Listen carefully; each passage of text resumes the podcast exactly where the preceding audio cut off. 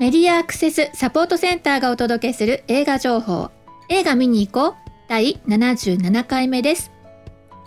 この番組では映画館で利用できる携帯端末用アプリに対応した新作映画をご紹介しています。映画館で利用できる携帯端末用アプリというのは今2つありまして、えー、ハロームービーそれから UD キャスト。この2つがありますえー、っとですねそれぞれのアプリで対応している映画作品が違うので、えー、自分の見たい作品どっちになるかなっていうのをねちょっと探してみてくださいね。このアプリでは視覚障害者用のバリアフリー音声ガイドを聞いたりメガネ型の端末でバリアフリー字幕を表示させてみることができます。この番組は主にですね、視覚障害者の方普段、えーと、駅張りのポスターとか雑誌とかそういうこう視覚的なね情報では、映画の情報が届いていないという人にちょっと補足的にね役に立てればなと思ってこの番組作っています。はいであのー、とはいえねアプリ自体は障害があるとか手帳があるとか関係なくねどなたでもご利用いただくことができますので例えばね、視覚障害のお友達ですとか、まあ、おじいちゃんおばあちゃんとかもねご家族ですとかそういう方をね誘って、えー、今度の映画一緒に見に行かないっていう風にね誘うために自分の、えー、端末に入れて、えー、くなんていうのもありかなと思います。でえーと、ご自宅であるいはまあ時間のある時ね、まあ、早めに行って映画館のロビーでも何でもいいんですけど、まあ、その w i f i とかでつながっている段階でデータを端末これは iPhone だったり、え、スマホだったりタブレットだったり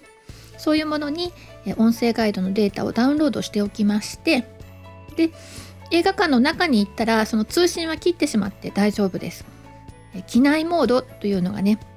それぞれのあの端末についてるかなと思うんですけれども機内モードにしとけば、まあ、万が一ねメールとか、えー、電話とかがかかってきたとしても着信しないでね、えー、余計な音したりとか振動したりとかしないと思います。そして、えー、イヤホンを挿してください。あ挿さなくても大丈夫です、えーと、Bluetooth とかね、え、とにかくイヤホンを利用してください。イヤホンからしか音は聞こえてこないんです、ね、だから、えーと、うまく刺さってないとかね、あの、その辺確認していただければいいかなと思いますね。で映画館で、えー、席に座ったらですね端末のマイクを塞がないようにしていただいて、ね、まあいざね端末のマイクって言われるとどこにあるんだっけなと思うと思うんですけどあの、まあ、とにかく、えー、あカバンの奥深くにしまい込むみたいなことはしないで、えー、なんとなく音が聞こえるような状態ねで液晶の光が万が一ね、えー、段階の操作ミスで、えー、あのついちゃったら嫌だななんて思われる方は、まあ、裏返しにしとして膝の上にでも乗せておくとかねそれぐらいで大丈夫ですよ。うんで、えー、映画のね本編の音がね聞こえてきたら、えー、アプリの方でそれを勝手に聞いて、えー、タイミングよく音声ガイドをスタートさせてくれます。それ始まるまではね待機の音声が流れているので、あのー、ようこそっていうようなね、えー、待機音声が聞こえてこなかったらね、えー、それもね、えうまく起動してないってことなんで、あのイヤホンからちゃんと、えー、待機の音聞こえてきてるかな？って聞こえてきてたら、えー、予告編が終わったら、ね、本編始まったらちゃんと再生してくれます。で、えー、っと、えー、作品ですね。前回ご紹介したのはノイズと前科者。いずれもハロームービーに対応しています。ね、もう映画館いらっしゃいました？うんえー、っと、まあ、どっちもね、犯罪者の人、犯罪にね、まあえー、関わるような作品なんだけれども、えー、視点だとか、作品の作りとかが違うとね、え、こんな風に、え、作品変わってくるのかな、なんて思いますね。ノイズはね、本当にサスペンスというか、ハラハラドキドキするような作品だし、えー、前科者はね、えー、なんだろうな、割とね、ヒューマンというかね、人、人人のまあ、心の動きとか、うん、そういうものに寄り添うような作品になっていましたよ。で今回ご紹介するのもまた2作品です。うんえー、今回もざっくり分けるとファンタジーファンタジー？空想世界、うん、みたいなことになるわけだけれども、えー、1作品目は大怪獣の後始末です。2月4日金曜日公開でハロームービーに対応しています。でもう一作が、鹿の王ユナと約束の旅こちらはアニメーションで、えー、2022年2月4日、まあ、こっちもいずれも、えー、2月4日の金曜日でハロームービーに対応しています。最近、まあ、映画館に行ったんですよねっていう話をねあの前回私してたんですけど映画館に行くとあの予告をね、えー、予告を見ることになるじゃないですか。ね、で、えー、その予告見るとまた映画館に行きたくなってみたいなね。一回映画館に行き始めると、まあ、どんどんこうハマっていくというねサイクルがあるなーなんて思うんですよね。うん、で、えー、やっぱり大きい画面でね見てるとちょっとあの特別な感じもありますしね、うん、テレビでね予告見ててもああこんこんな作品やるんだなんて思うんですけどやっぱね映画館で予告編見ちゃうとねちょっとワクワクしちゃいますよね。というわけで、えー、私大怪獣の後始末という作品も、まあ、映画館でね予告で見てたんですけどまあそうですよねあの巨大なえあのなんていうの？こう怪獣の、まあ、怪獣自体っていうわけじゃないですけどあのこう大きなスケールの大きなものとか、うん、を映画館で見るのって楽しいですよね。でですね、えー、こちらはですね、えー、実写の,、まああのまあ、邦画です。大怪獣の後始末という作品ですね。で、えー、これはうんこうもう今日怪獣に襲われたっていうところは重要ではなくてあのこう巨大な怪獣が迎え撃ってるわけですけれどもあの全然歯が立たないあの歯が立たなかったのにもかかわらず突如死ぬんですよ。ね、であの、まあ、死んでくれたからみんなちょっと安心するんだけどもそれが、まあ、結構あのこう大きなスペースを取って死ぬわけですよね。でだからこれをあのほっとくとこう腐ってったりとかね、いろんなことが起きてほっとくわけにはいかないと。死んだのは良かったけどこの死体をどういうふうに始末しますかね？という話なんですよ。で、えーまあ、今までねそんなことをテーマにした作品はなかったのでであの、まあ、ドキュメンタリータッチな導入で始まってね。で、えー、いろんな私たちがこここう数年で経験してきたものの、まあ、パロディみたいな感じですかね。あの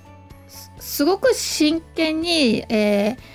ー、こうその時起きたこと例えば、うんと、東北の震災とかあのその後の原発のこととかあるいは今のコロナのこととか、うん、あのまあすごいそれにあまり引きつけすぎてみると、えー、結構、えー、なんていうかまだ現在進行形なんでねあのいろいろ思うところもあるかもしれませんがこれはもう本当に完全なパロディだと。ねえーあのまあ、同じ時間の中で並行して起きているなんか別の物語なんだっていうふうに、まあ、思いながら、えー、ちょっとこう現実からね離れた気持ちで楽しんでいただくといい作品ではないかなと、ね、思いながら、えー、ちょっと見ておりました。はい、でこれ、えーと、主人公は特務隊員として初めはねそのあの怪獣をやっつけるっていうようなそういうチームに属してた人が、まああの死んだ後の後始末も、まあえー、隊としてねその役割が、えー、命じられてですねでその,、えーまあ、その隊員として指名されるのが、えー、新田新田さんという方で、えー、これは山田涼介が演じています。うん、で、えー、その時の、え、総理大臣を西田敏行が演じていますね。うん、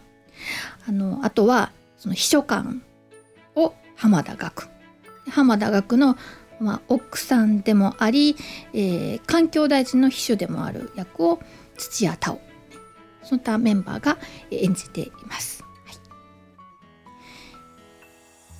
あちなみにですね死体のサイズだけ説明しておきますと全長が380メートルということですかね。ちょっと想像つかないですね、えー、私こう感覚としてあるのがね、えー、25メータープールとか50メータープールぐらいまでですかね。私の感覚として理解できるのはね380メートルの、まあ、死体っていうと長さだけじゃないですもんね、まあ、すごいかなり巨大なものだということでございます。はい。でそうそうそう。これはえっ、ー、とこの回収の造形はあの平成ゴジラシリーズとかウルトラマンのシリーズを作った若狭真一なのでね同じような、えー、タッチで作られていますので、えー、楽しみにしてください。ということです。はい、もう一作は、えー、鹿の王ユナと約束の旅。こ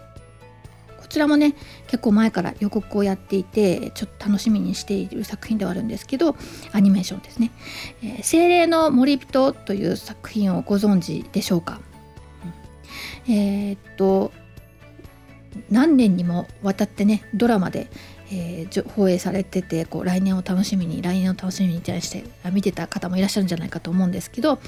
えー、同じ、えー、作者で、えー、2015年の本屋大賞を受賞したファンタジー作品の、えー、映画化となります。えー、そうですねあのこれ本屋大賞も取っている作品なのですでにね、えー、あの図書で0時なんかでお読みになっている方もいらっしゃるんじゃないかなと思うんですけどね。うんえー、かつて最強と呼ばれたね、えー、戦士がいるんですがその、えー、戦士が帝国に敗れて、えー、われて奴隷になっているんです。で立っていたんですがある日そのまあ、囚われていたその地でね奇妙な山犬たちがこう襲ってきてそれが原因となってえそれに伝染すると死んでしまうというねえそんな病気が流行るんです。で奴隷になってた人自体もですね、え山犬に噛まれるんですが一命を取り留めですねでそのどさくさに紛れて、えー、奴隷の身からこうあの逃れてですねで移動中に、えー、小さい女の子ゆなちゃん。ゆなと、えー、出会って、えー、それを拾い拾います。でそう一緒に旅をするという話なんですが一方でその蔓延する病気の治療のために抗体を探しているお医者さんがいまして、まあ、それと、えー、出会い、え、旅をしていくという話ですね。鹿のユナと約束の旅。あの、まあ、独特な壮大な世界観で展開するファンタジー作品となっていますので、えー、こちらも映画館でお楽しみいただければと思います。はい。という2作品が、えー、今週の公開作品となります。今回はサクッとこんな感じで終わりにしてしまいますが、えー、いつもながらのマスクからのお知らせで、えー、番組を終わりにしたいと思います。アルファベット MASC 映画で検索するとホームページにたどり着くことができますよ。また、サイトのトップページにある映画映像のバリアフリー化を学ぼうからは、バリアフリー字幕や音声ガイドのオンライン講座に参加できます。そしてこの番組へは映画見てきたよはもちろんこれ期待してますなどぜひ教えてください。また各地での活動の告知などお寄せいただきましたら紹介していきたいと思っておりますのでよろしくお願いします。以上メディアアクセスサポートセンターから徳江さやかがお伝えしました。ではまた来週。